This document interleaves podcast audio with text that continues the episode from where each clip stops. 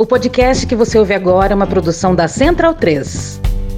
Flashback. Pelo que eu vejo nas ruas, que eu não aceito o resultado das eleições diferente da minha eleição. Não tenho provas que eu falo aqui. Eu fui eleito no primeiro turno. Não tenho prova, deixe bem claro. Não tenho prova. Não tenho prova. Não tenho prova. Não tenho prova. Eu tenho provas materiais disso? Não tem. Eu tenho certeza que fui eleito no primeiro turno? Não, não foi. É Flávio Bolsonaro! Tanto o Datapovo quanto as nossas pesquisas internas é vitória de Bolsonaro no primeiro turno. Disparado. Não. Disparado. Não. E se essa for a vontade dele, serei reeleito em primeiro turno. Mas Deus não quer. Pelo que se vê nas ruas comigo, é impossível não ter segundo turno. Ou é quase impossível não ganhar no primeiro turno. End of flashback. Qualquer lugar que eu vá no Brasil, a aceitação é simplesmente excepcional. Não tem como a gente não ganhar no primeiro turno.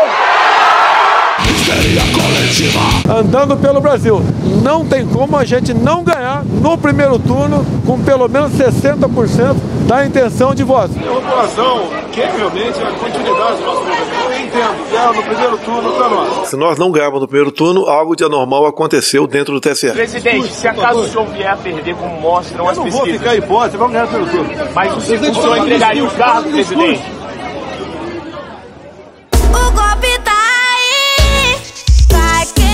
Golpe tá aí, cai quem quer. Então, bundão é o Jair. Medo, medo, medo. É uma canalice que vocês fazem. Olá, bem-vindos ao Medo e Delírio em Brasília com as últimas notícias dessa bad trip escrota em que a gente se meteu. Bom dia, boa tarde, boa noite. Por enquanto. Eu sou o Cristiano Botafogo Cristiano, seu lixo. Do nada, manhã. e o Medo e Delírio em Brasília é escrito por Pedro Daltro. abraço, Daltro. Fala, seus lixo. Já peço desculpa pela qualidade da voz. Lixo. Esse é o episódio dias 1358 e 1359. Ah, é? Foda-se. E se tudo der certo, se tiver eleições, se o Bolsonaro perder e o resultado for respeitado, faltam 103 dias pro fim do governo Bolsonaro e só 12 dias pro primeiro turno das eleições. Alegria! Pô, esse alegria é absurdo. Enfia no rabo, gente. Ó, como o cara é grosso. Bora passar raiva? Bora!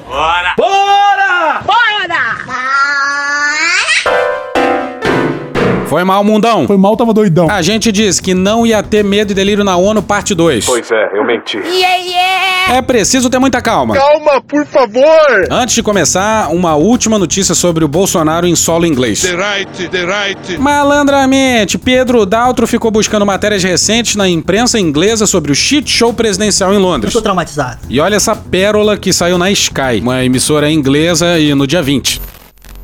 O presidente do Brasil aproveitou a viagem ao Reino Unido para o funeral da rainha, parou em um posto de gasolina e postou um vídeo sobre o custo do combustível. Você acha que vem aqui fazer política? Quem tá falando que tô vindo fazer campanha política é você. Jair Bolsonaro parou num posto Shell na Bayswater Road, em Londres, e apontou o preço no letreiro eletrônico. Isso aqui em Londres, Inglaterra, preço da gasolina, 1,61 libras. Isso dá aproximadamente R$ 9,70 o litro. Ou seja, praticamente o dobro da média de muitos estados do Brasil.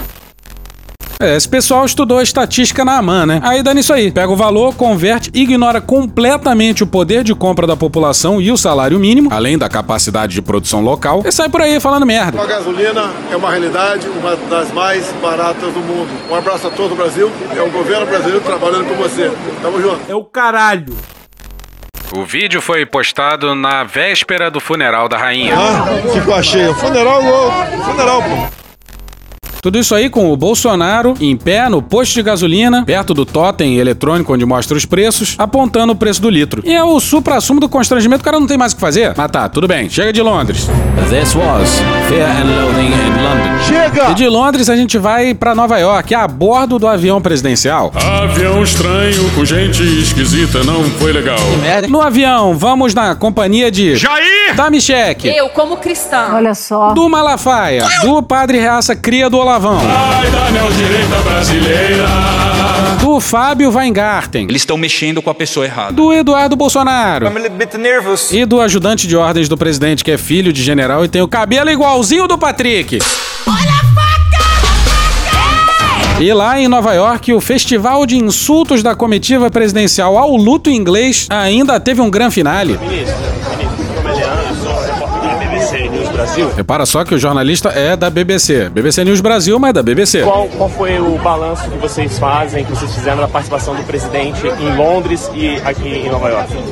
Eu sou de um estadista, estadista, estadista. Estadista? Não. Diz aí, Ciro Nogueira de 2017. Estadista rima com o quê? Bolsonaro eu tenho muita restrição porque é um fascista, fascista, fascista. Isso. que representa traz orgulho ao povo brasileiro, traz orgulho ao povo brasileiro. Falando sério? Na mídia internacional, principalmente na mídia britânica, ele foi bastante criticado. O que, que o senhor, como é que o senhor vê isso? Só uma pausa, porque eu acho que no fundo aí tá tocando o jingle do Tony Júnior, do Bacurau. Olha Tony Júnior que está chegando. Com certeza, foi isso. Na mídia britânica, ele foi bastante criticado. O que, que o senhor, como é que o senhor vê isso? Uma parcela da mídia que não aceita, nós temos um presidente que seja um líder mundial, né? Um líder mundial, né? Um líder mundial, né? Caralho! Torce pra gente ter um país fraco. Canalhas! Mas haveria algum motivo pra mídia britânica não querer o presidente Bolsonaro? Tem inveja de ter um presidente forte, que eles lá têm um governo fraco. Tem inveja de ter um presidente forte, que eles lá têm um governo fraco. Sim, tem inveja de ter um presidente forte, porque lá eles têm um presidente fraco. Esse é o ministro da Casa Civil do Brasil. Resolveu dizer para um jornalista da BBC que o governo inglês é fraco. Que delícia, cara! O ministro de Estado, insultando o governo inglês de maneira absolutamente gratuita e clara, mirou na imprensa inglesa e o tiro atingiu o número 10 da Downing Street, porra. Isso faz de nós um páreo internacional, então que sejamos esse páreo. Antes de a sede da ONU, o Bolsonaro protagonizou essa cena na saída do hotel. Vou dublar porque tá um pouquinho difícil de entender. A população realmente quer a continuidade do nosso governo. Eu entendo já no primeiro turno para nós.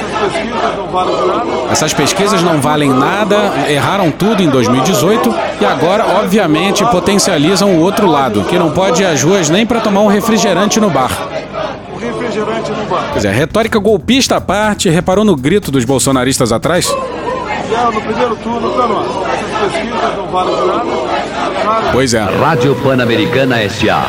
Jovem Pan 1. Uhul. É Jovem Pan. Uhul. É Jovem Pan. Que merda, hein? Dose segura de crack. Se você acredita em pesquisa, eu não vou conversar contigo. Bolsonaro não gosta de pesquisa. Ele não acredita em pesquisa. Ele não vê pesquisa. Presidente, se acaso o senhor vier a perder como mostram Eu as não vou pesquisas... ficar hipótese, vamos ganhar pelo turno. Essa saída aí do hotel foi um show à parte. E vai muito além dos gritos de Uhul é Jovem Pan. Uhul. É Jovem Pan. Uhul. É Jovem Pan. Bora pra Natasha Ribeiro no Globo no dia 21.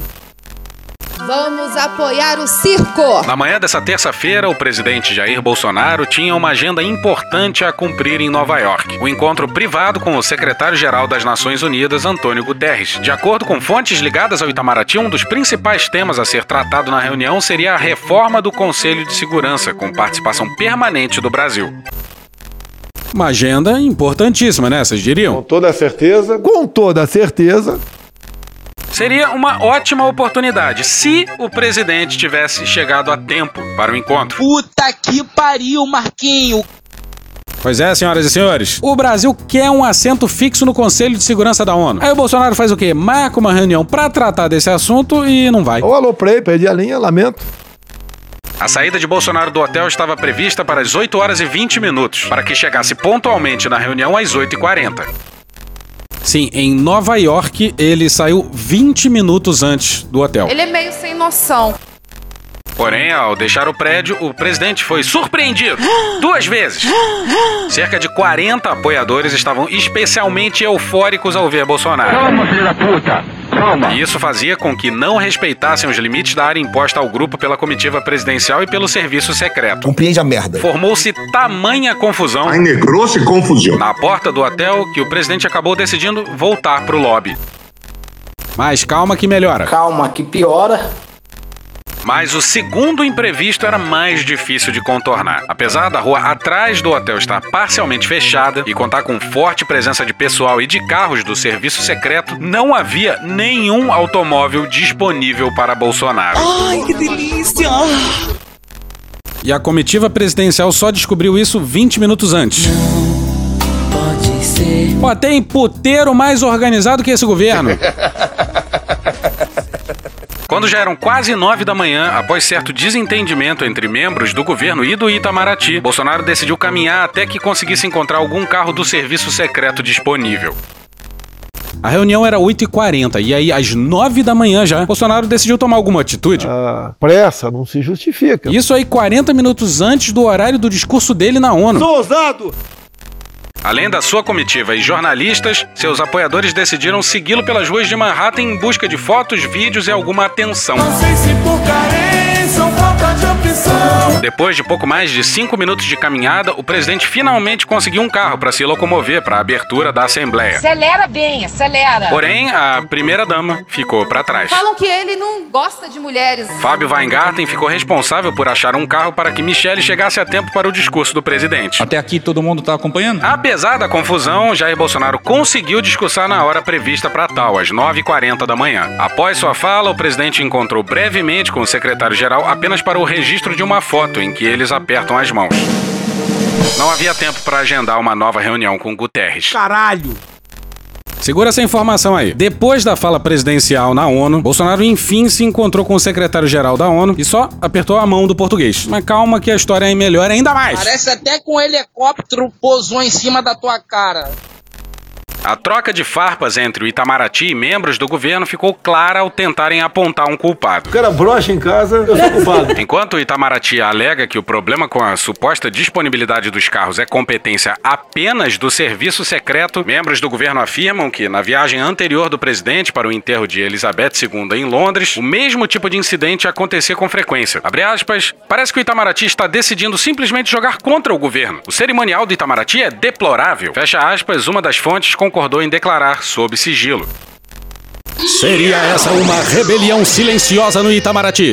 Se foi isso mesmo, beijos e abraços no pessoal do cerimonial. E um beijo meu no períneo. E essa matéria vai quebrar nossa cronologia, mas foda-se. Olha só como o Bolsonaro se despediu de Nova York. Depois do incidente dessa manhã, o esquema armado durante a tarde para a saída do presidente da primeira-dama para o aeroporto JFK sofreu algumas alterações visíveis. Além de um maior número de presença policial e de maior contingente também do serviço secreto, Jair Bolsonaro só deixou o saguão do hotel quando seu carro já estava pronto para a sua partida. O mínimo. Bolsonaro não parou para falar com jornalistas, inclusive porque a área destinada aos profissionais também sofreu mudanças e ficou ainda mais distante das portas de entrada do hotel. Que imprensa canalha! Bolsonaro e Michele se despediram dos apoiadores que estavam aglomerados na porta do hotel Aglomeração de idosos todos doentes. por volta das 3h20 da tarde do horário local. Mas, dessa vez, com muito mais seguranças ao redor e também mais rapidez para conseguirem partir na hora planejada. A especialidade dele é, é a logística. Pois é, pegar um avião que pode Com tranquilidade. esperar um atrasado presidente é importante. Mas aí, pô, encontro com o secretário-geral da ONU pra falar sobre um assento fixo no Conselho de Segurança da ONU? Ah, não, pô, aí é foda-se. Deus escolheu as coisas loucas. E eis o grande finale. Membros do Itamaraty e do governo pareciam aliviados quando o carro do casal desapareceu na Madison Avenue em direção ao aeroporto. Porra, caralho! Bom, com a cronologia fodida, vamos voltar no tempo pro discurso presidencial na ONU. É importante notar que na última vez em que o Bolsonaro teve na tribuna da ONU, Venho aqui mostrar o Brasil diferente daquilo publicado em jornais ou visto em televisões. o Biden falaria na sequência do Bolsonaro. Então o mundo todo estava de olho no primeiro discurso do Biden na ONU já como presidente. Mas dessa vez, o presidente americano Eu tenho minhas fontes de informações, não adianta falar pra vocês, não vão divulgar, que realmente teve muita fraude lá. Teve, isso ninguém discute. falaria só na quarta-feira, dia 21. Aí pouca gente na ONU deu bola pro discurso do Bolsonaro. A Malu Gaspar deu que o Bolsonaro tinha dois discursos em mãos. Um saído do Itamaraty e outro feito pelo neofascistoide Felipe Martins e pelo ajudante de ordens, filho do general. Ao que parece, o Bolsonaro dispensou o discurso mais radical. E ainda assim parecia discurso de campanha feito pro público interno. Uma bosta. Não sabe? Uma merda. E antes do Bolsonaro discursar, quem abriu a Assembleia Geral foi o Antônio Guterres, o secretário-geral da Assembleia Geral da ONU. Segundo o português, o nosso planeta está queimando. Aquecimento global, mais uma histeria dessas aí que a turma adora. Então, bora de Jamil! Maneiro, mas não é esse Jamil, é o Jamil Chad, no dia 20 no UOL. Segundo Guterres, o mundo trava uma guerra de suicídio. E a questão climática deve ser a prioridade de todos os governos. Há interesses muito grandes por trás dessa história de aquecimento global. Na avaliação do secretário-geral, os verões mais quentes de hoje podem ser os mais frescos do futuro. Chega de frescura.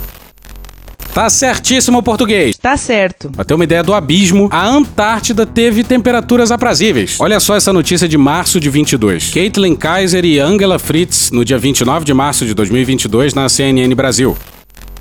Cientistas ficaram chocados esse mês quando uma estação de pesquisa na Antártida relatou um clima extraordinariamente quente. Ih, rapaz. A temperatura na estação de pesquisa Concórdia, no topo do Dome C, no Planalto Antártico, normalmente conhecido como o lugar mais frio da Terra, subiu para surpreendentes menos 11 graus e meio Celsius. Dia desse bateu essa temperatura aqui no Rio, hein? You are fake news. No dia 18 de março. A temperatura alta normal para o dia é cerca de 49 graus abaixo de zero, o que coloca a leitura de 18 de março em cerca de 38 graus mais quente que o normal. Caralho! Diz aí, Cecília. A gente tá fudido. Volta pro Jamil. Outra denúncia se refere ao comportamento de líderes. Segundo Antônio Guterres, abre aspas, o ódio e a desinformação estão proliferando. Jair! Principalmente contra mulheres Messias! e grupos vulneráveis. Bolsonaro! Fecha aspas. Para ele, o mundo vive uma disfunção colossal e não está preparado para lidar com tais cenários. Abre aspas, mundo paralisado e em perigo. Não podemos continuar assim, fecha aspas, alertou. Infelizmente, o português falou inglês. Seria delicioso se ele tivesse dito tudo isso aí em português pro Bolsonaro ouvir palavra por palavra a poucos metros dele. Pois bem, foi com essa introdução dura O que, que é dura? que o Bolsonaro subiu pela última vez. Aê, porra, me abraça, Cristiano. Posso entrar também? Não, Frota, porra. Mas foi a última vez que ele subiu no púlpito da ONU. On behalf of the General Assembly, I have the honor to welcome His Excellency Jair Messias Bolsonaro, President of the Repub- uh, Federal Republic of Brazil, and to invite him to address uh, the Assembly. Olha só, primeira coisa, His Excellency. É o caralho. Bolsonaro tava sem o fone com o áudio do intérprete. Aí aconteceu essa delícia aqui, ó. Ok? Ok? Quase 10 segundos de Bolsonaro olhando pra plateia e balançando a cabeça. Uma merda. Senhor Shabá Corose. Agora você imagina o desespero do Bolsonaro Laudos, psi- la- é, laudos psi- é, de, tá, de psico, é, ao saber que na primeira frase ele teria que citar o nome do húngaro Shaba Kürsi. Pelo que eu encontrei, essa é a pronúncia correta. Presidente da 77ª Assembleia Geral das Nações Unidas. O negócio se escreve assim, ó, C-S-A-B-A, espaço, e aí vem um nome cheio de acento. K-O com mais aspas em cima, R-O com trema, S-I. Doideira! É foda! Isso aí foi pegadinha pra cima do Bolsonaro? É foda, é foda. Vamos cortar muita coisa, hein? Mas no começo ele deu uma de Rolando Lero, repara só. Seu Rolando Lero! O tema escolhido para este debate geral gira em torno de um conceito que se aplica perfeitamente ao momento que vivemos. Um divisor de águas. Senhor presidente, nossa responsabilidade coletiva nessa Assembleia Geral é compreender o alcance dos desafios que compõem esse divisor de águas e, a partir daí, construir respostas que tirem sua força dos objetivos que são comuns a todos nós. A tarefa não é simples, mas, a rigor, não temos alternativa. Esse esforço tem de começar no interior de cada um dos nossos países. Antes de tudo, é aquilo que realizamos no plano interno que dá a medida da autoridade com que agimos no plano internacional. Diz aí o que que você fez, Bolsonaro. Não respondi nada. Mas pelo menos eu enrolei de forma bastante rápida. Isso. Bolsonaro deu uma de Rolando Lero e foi logo pedindo licença pra fazer mais um discurso eleitoral. Deixe-me falar da perspectiva do meu país. Bolsonarinho Sou ousado! não se satisfez em espantar embaixadores. Foi a Nova York também espantar líderes mundiais. Ele não falou de urnas, mas ainda assim espantou os gringos. Quando o Brasil se manifesta sobre a agenda da saúde pública, fazemos isso com a autoridade de um governo que, durante a pandemia da Covid-19, não poupou esforços para salvar vidas e preservar empregos. Fora o escárnio da fala, Bolsonaro tá dando carteirada dizendo que ele mesmo Gripezinha ou resfriadinho. tem autoridade pra falar sobre como lidar com a pandemia. Esse mesmo Jair aqui, ó. Eu fui o único chefe de Estado do mundo que foi na contramão do que se pregava tocante à pandemia. Talvez eu tenha sido o único chefe de Estado do mundo todo que teve a coragem de se insurgir contra essa política do fica em casa. Aí na sequência o Bolsonaro deixa claro qual é a sua prioridade. Fazer cocô dia sim, dia não. Como tantos outros países, concentramos nossa atenção desde a primeira hora em garantir um auxílio financeiro emergencial aos mais necessitados. Sacanagem! Reparou que a prioridade dele é econômica. Mas não, não foi prioridade dele. Vamos lançar uma camada de proteção justamente aos autônomos. É praticamente em torno do Bolsa Família também. 200 reais, são duas cestas básicas. O governo, como dito aí, queria dar 200 reais. Eu não sei que distribui renda. A palavra fácil da, da esquerda é distribuir renda. Pera, distribuir renda de quem? Quem trabalhou? É um crime agora ser rico no Brasil? A cabeça por trás do auxílio não é a do Bolsonaro. O auxílio emergencial foi uma grande conquista do Congresso. O Pronamp também. Pois é, o Congresso bateu o pé, fechou o valor do auxílio em 500, e aí o Jair, pra não ficar vendido, se saiu com 600 reais. Sabe como é que é? Ele tinha que dizer que o valor era dele. E esse é o mesmo presidente que prometeu auxílio de 600 reais ano que vem, mas esqueceu de colocar isso na LDO. Esqueceu-se. É golpe. Fizeram uma pesquisa com os eleitores do Bolsonaro. E nas pesquisas com eles, eles tinham que fazer a lista das maiores virtudes do Bozo.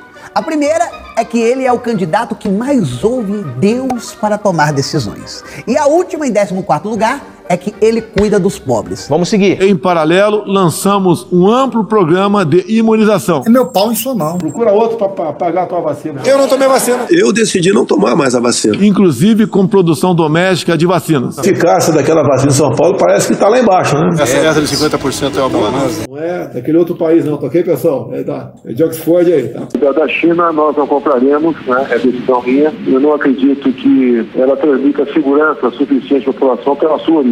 Nada será despendido agora para comprarmos uma vacina chinesa que eu desconheço, mas parece que nenhum país do mundo está interessado nela. É o Bolsonaro no palanque da ONU, fomos surpreendidos. Calça apertada. Calcinha apertada. Somos uma nação com 210 milhões de habitantes e já temos mais de 80% da população vacinada contra a Covid-19. Alguém sabe quantos por cento da população vai tomar vacina? Pelo que eu sei, menos da metade vai tomar vacina. Não errei nenhuma. E acredite só, Bolsonaro não falou dos mortos da pandemia, hein? E daí? Lamento. Quer que faça o quê? No meu governo, extirpamos a corrupção sistêmica que existia no país. Não dá, não dá para continuar. Tá passando mal. Pois é, senhoras e senhores, acabou a corrupção. O sujeito compra pelo menos 51 imóveis em dinheiro vivo. Mas qual o problema comprar com dinheiro vivo algum imóvel? Eu não sei o que está escrito na matéria. Qual o problema? Aí vai e mete essa no púlpito da ONU. Somente entre o período de 2003 e 2015, onde a esquerda presidiu o Brasil, o endividamento da Petrobras por má gestão, loteamento político e em desvios chegou à casa dos 170 bilhões de dólares. Instituto Tirei do Cu. Os dados que você quer. Essa dívida foi contraída para fazer investimentos, ou seja, uma empresa que garantiu o investimento que foi fundamental para o crescimento econômico nesse período. O responsável por isso foi condenado em três instâncias, por unanimidade. Delatores devolveram um bilhão de dólares e pagamos para a Bolsa Americana outro bilhão por perdas de seus acionistas. E essa forma de combate espectacularizada da corrupção, ela logrou efeitos muito perversos na economia brasileira, né? Esse é o Brasil do passado. Mas é, o maluco veio de algum século passado, dinossaurico, dizendo que o Brasil ficou no passado. E foi droga, hein? Volta pro Jamil Chad. Epígrafe de uma diplomacia que um dia foi respeitada. Secretary General Kofi Annan, where are you? Come on stage. O discurso nessa terça-feira de Jair Bolsonaro na ONU chocou os governos estrangeiros por ter transformado a tribuna em um palanque eleitoral. De novo. Abre aspas, teu presidente não entendeu onde está, quem ele representa e o cargo que ocupa. Fecha aspas, comentou um embaixador experiente em uma mensagem à reportagem enquanto Bolsonaro ainda falava. Abre aspas, ele, Bolsonaro, mente e acha que nós somos seus apoiadores fecha aspas, ironizou um diplomata da América do Norte. Aprimoramos os serviços públicos com redução de custos e investimentos em ciência e tecnologia. Depois de pressão da comunidade científica, parlamentares tentam reverter o corte de mais de 90% das verbas do Ministério da Ciência e Tecnologia. A pobreza aumentou em todo o mundo sob o impacto da pandemia. No Brasil, ela já começou a cair de forma acentuada. Reparou na malandragem? No mundo, a pobreza aumentou. No Brasil, não. No Brasil, caiu de maneira acentuada. Olha, quem recebe 400 reais por mês de Auxílio Brasil pode ter dificuldade, mas fome não passa. Desde junho, o preço da gasolina caiu mais de 30%. Hoje, um litro no Brasil custa cerca de 90 centavos de dólares. O preço da energia elétrica também teve uma queda de mais de 15%. Quero ressaltar que o custo da energia não caiu por causa de tabelamento de preços ou qualquer outro tipo de intervenção federal. Qualquer outro tipo de intervenção federal. Ah, não é o Bolsonaro que tá se gabando de ter baixado o preço da gasolina? Não é o Bolsonaro que brota imposto de combustível em Londres e grava o vídeo mais patético feito por um presidente estrangeiro em Londres? Foi resultado de uma política de racionalização de impostos formulada e implementada com apoio do Congresso Nacional. Bora, filho do Bill! é foda! Fala aí, Bolsonaro. Pô, querem me deixar como rainha da Inglaterra? Olha, atualmente. aí, por falar nisso, em determinado momento do discurso, a câmera mostra a delegação brasileira. O chanceler está absolutamente constrangido e se vem também Michele, Ciro Nogueira, Eduardo Bolsonaro e Fábio Faria. Eu, quando eu assumi o ministério, não sabia quase nada de telecomunicações. Quem não apareceu por lá foi o Lira.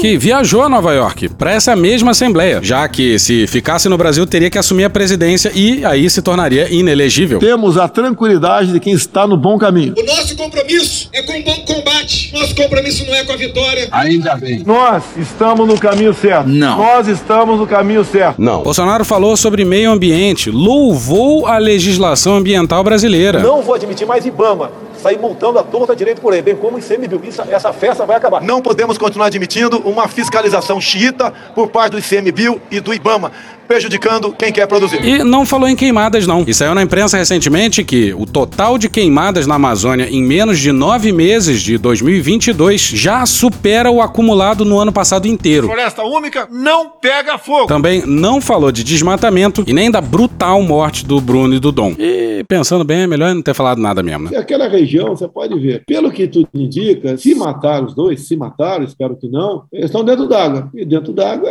pouca coisa vai sobrar. O peixe come, não sei se tem piranha lá no, no Javari, esse inglês, ele era mal visto na região. É porque ele fazia muita matéria contra garimpeiro, a questão ambiental. Então, naquela região lá, que uma região bastante isolada, muita gente não gostava dele. Uma reforma da ONU é essencial para encontrarmos a paz mundial. No caso específico do Conselho de Segurança, após 25 anos de debates, está claro que precisamos buscar soluções inovadoras. O Brasil fala desse assunto com base em uma experiência que remonta aos primórdios da ONU. É pela décima primeira vez que ocupamos assento não permanente no Conselho. Pois é, desde janeiro o Brasil está no assento rotativo do Conselho de Segurança. E aí esse governo militar aí não ia perder a oportunidade de fazer o Brasil passar vergonha lá, né? Olha só, bora pro Lauro Jardim no dia 20 no Globo.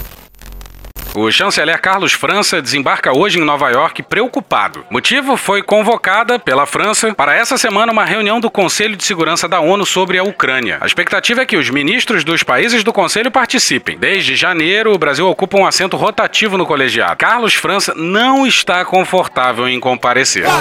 Mulher Maravilha. Não quer se colocar numa posição delicada de ter que eventualmente criticar a Rússia. Somos solidários à Rússia. Pois é, o Brasil tá com cadeira no Conselho de Segurança e o chanceler tá pensando em mandar o embaixador do país na ONU no lugar. É uma bela forma de mandar um enorme pro Conselho de Segurança da ONU. Afinal, lá tem só um punhado de países desimportantes, né? É melhor vocês nos tratarem bem, porque senão nós vamos ligar, vamos ligar o foda-se pra vocês.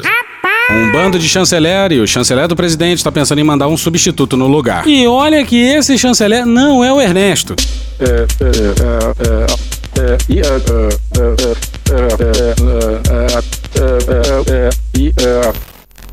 Uma das saídas seria a de enviar um embaixador para representá-lo. Uma solução que, nesse caso, criaria um outro problema. Chamaria a atenção e não seria bem visto pelos colegas dos países ocidentais. Que fase! Pois é, que fase do Itamaraty, hein? O Brasil há anos perturba por uma cadeira fixa no Conselho de Segurança da ONU. Aí quando tem reunião, o chanceler fica acanhado. Vai enfrentar como homem, pô. Não como moleque. Vamos seguir. Também contribuímos para a paz ao abrirmos nossas fronteiras para aqueles que buscam uma chance de reconstruir suas vidas em nosso país. Faz uma visitinha pra caramba. Esse é o presidente que já se referiu a imigrantes como escória. Menos gente na rua para fazer frente aos marginais do MST que são engordados agora por senegaleses, haitianos, iranianos, bolivianos e tudo que é escória do mundo, né? E agora está chegando os filhos também aqui. A escória do mundo está chegando aqui no nosso Brasil, como se nós já não tivéssemos problema demais para resolver. Senhor presidente, tenho sido um defensor incondicional da liberdade de expressão. Além disso, no meu governo, o Brasil tem trabalhado para trazer o direito à liberdade de religião para o centro da agenda internacional de direitos humanos. Direitos humanos para humanos direitos e cristãos também. Essa historinha de Estado laico não! É Estado cristão! Quero aqui anunciar que o Brasil abre suas portas para acolher os padres e freiras católicos que têm sofrido perseguição do regime ditatorial da Nicarágua. O Brasil repudia a perseguição religiosa em qualquer lugar do mundo. Um dos talking points dessa direita reacionária atualmente é a cristofobia na Nicarágua. A Jovem Clã só fala disso. Você diria que não tem nenhuma, nenhum veículo de mídia que, que te ajuda? Não, não digo ajudar. Tem alguns, se eu puder falar aqui, a Jovem Pan, por exemplo, os Pingos Is, tá? a Jovem Pan como um todo. É verdade. O que, que é isso? Pão de queijo? É. Traz pra nós. Pô, mortadela? mortadela? Não, é, isso é pouco é... mortadela pro senhor. Presidente, deixa que eu experimento pra garantir que não tá envenenado. Muito bem, Constantino. O Constantino. Não tem cristofobia. O que tem é o Ortega perdido na sua loucura autoritária, perseguindo qualquer um que se opõe ao seu governo. E no meio disso tem pessoas ligadas à Igreja Católica. E se há alguma perseguição religiosa no Brasil, é promovida por uma parcela dos pastores evangélicos contra religiões de matriz africana. Mas pra isso não, pra isso o Bolsonaro não se importa. Estado é laico, mas eu sou cristão. Outros valores fundamentais para a sociedade brasileira, com reflexo na pauta dos direitos humanos, são a defesa da família, do direito à vida desde a concepção, direito à vida desde a concepção, direito à vida desde a concepção, a legítima defesa e o repúdio à ideologia de gênero. Isso não existe. Pois é, ele disse isso no púlpito da ONU e depois vem falar em direitos humanos. A mulher foi estuprada? Lamento. Direito à vida desde a concepção. Se o bebê foi concebido, tem que ter o filho. Lembrando que no Brasil atualmente há outras circunstâncias além dessa nas quais o aborto também é legal. Lembrando o caso de uma menina de 11 anos de idade que foi acossada e impedida por uma juíza de abortar. E dizem que esse governo é de Deus. É uma grande vitória do ateísmo brasileiro. Quero também destacar aqui a prioridade que temos atribuído à proteção das mulheres. Ele é meio sem noção. A quinta deu fraquejada, veio uma mulher. Falam que ele não gosta de mulheres. Mas o que ele fez foi justamente o oposto. Ele reduziu a rede de proteção às mulheres nos últimos quatro anos, tendo inclusive o pior orçamento da história. Senhor presidente, senhor secretário-geral, senhoras e senhores, chefe de Estado e de governo, senhoras e senhores, neste 7 de setembro, o Brasil completou 200 anos de história como nação independente. Milhões de brasileiros foram às ruas, convocados pelo seu presidente,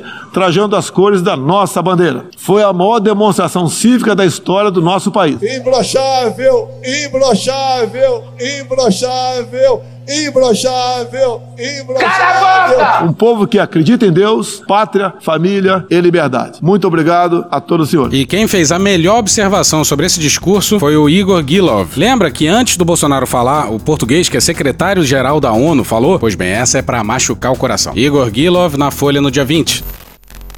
O presidente encerrou seu discurso à frente de um secretário-geral português com uma palavra de ordem da ditadura fascista lusitana de Antônio de Oliveira Salazar. Deus, pátria, família e liberdade. Deus, pátria e família. A gente lamentou que o Guterres tenha discursado em inglês. Assim, o Bolsonaro não ouviu as suas duras palavras antes de subir ao púlpito. O que, que é dura? Mas o português Antônio Guterres teve que ouvir, na sua língua mãe, o presidente brasileiro reciclando o slogan fascistoide do ditador português. Que hoje, graças a Deus, se encontra no colo do capeta. É uma vergonha, é uma vergonha. É uma vergonha mundial. Abre aspas, a única instância internacional que deveria receber Jair Bolsonaro a partir de agora é o Tribunal de Haia. Ei, Tribunal de Haia! Pela sua gestão criminosa da pandemia e pela incitação ao genocídio indígena. Fecha aspas, diz Márcio Astrini, secretário executivo do Observatório do Clima. Concordamos! Sim, sim,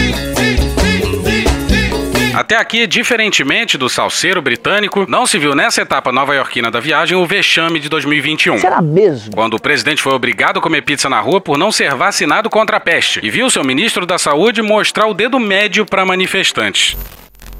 A agenda esvaziada porque, porra, Bolsonaro tinha mais o que fazer, né? Natasha Ribeiro, Fernanda Alves e Kathleen Barbosa no Globo no dia 20.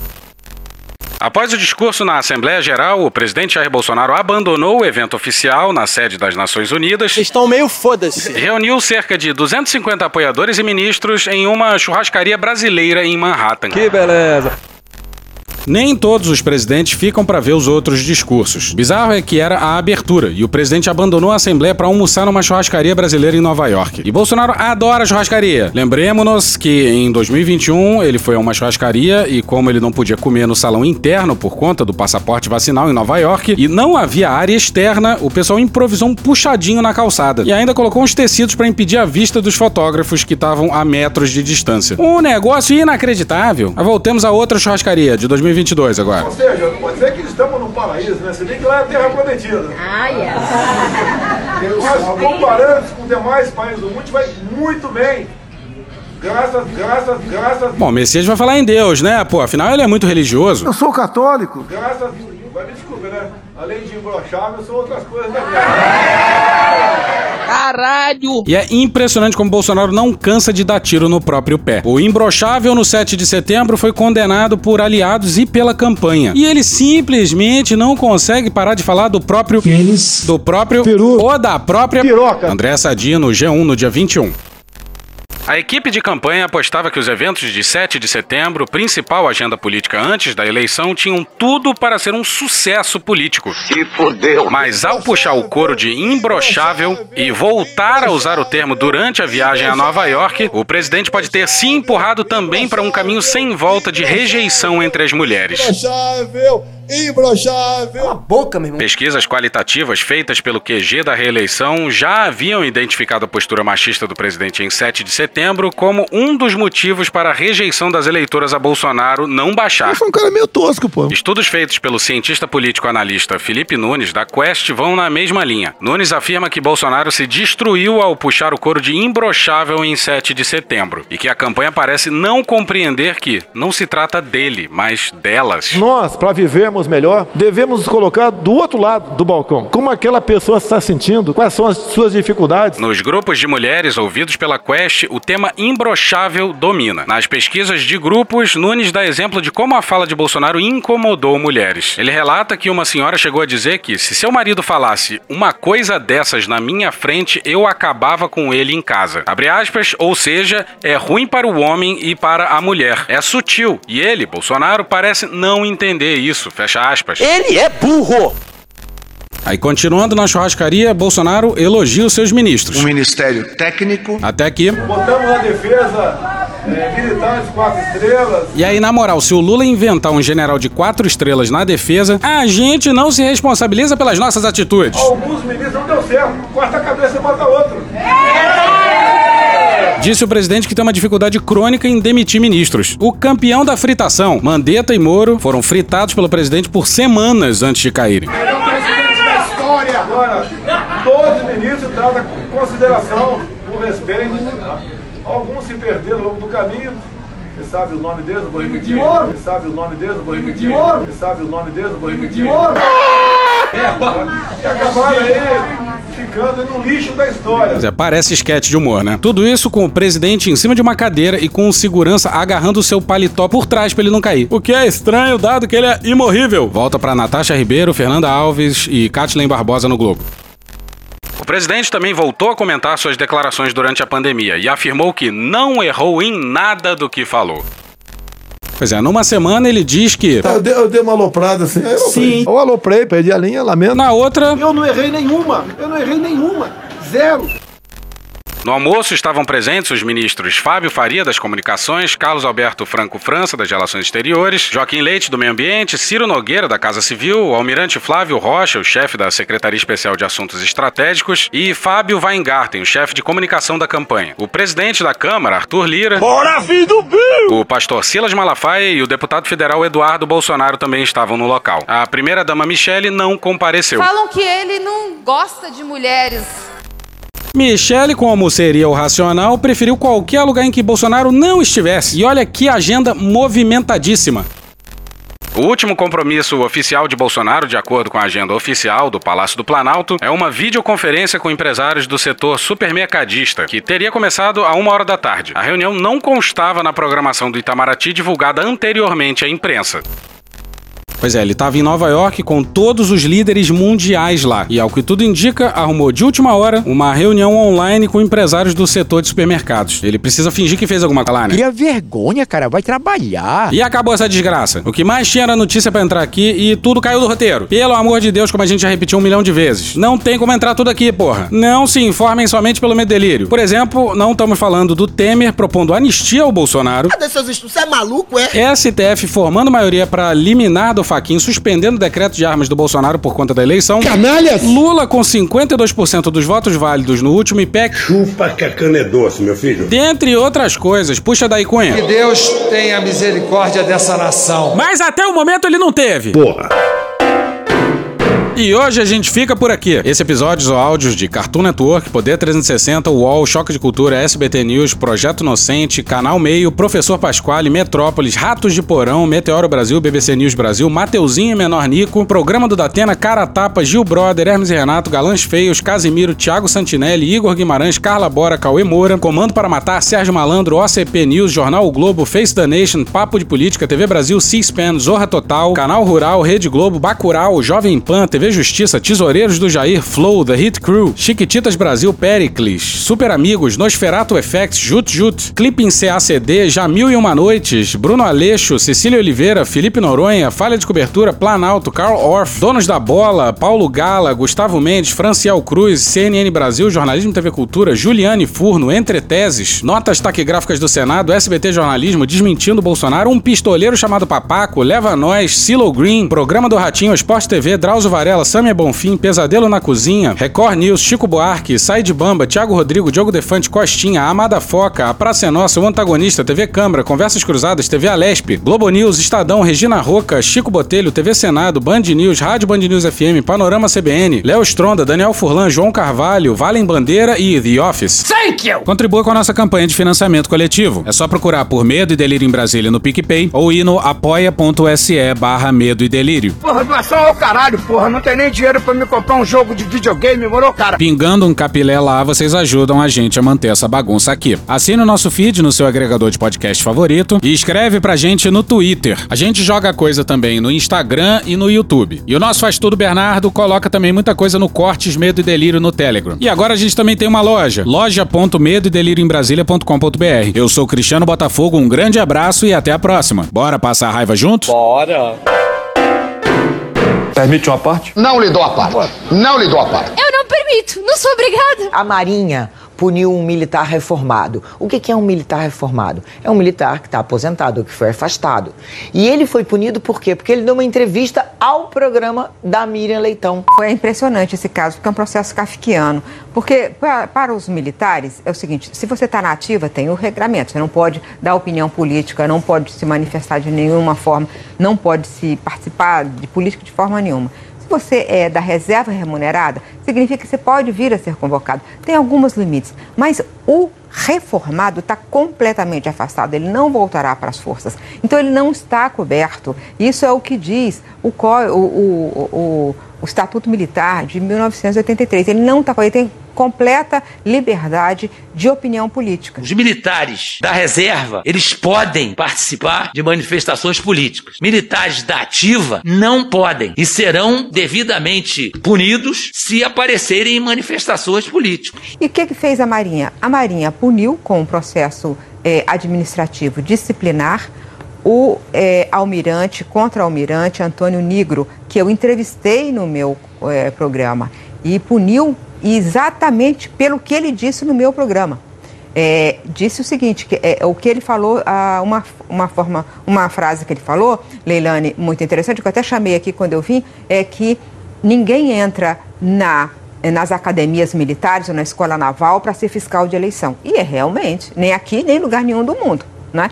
É, depois ele falou, eu perguntei sobre a politização das Forças Armadas, ele falou que está tendo uma partidarização. Eu acho que esse caso mostra a partidarização, prova exatamente o que ele estava dizendo.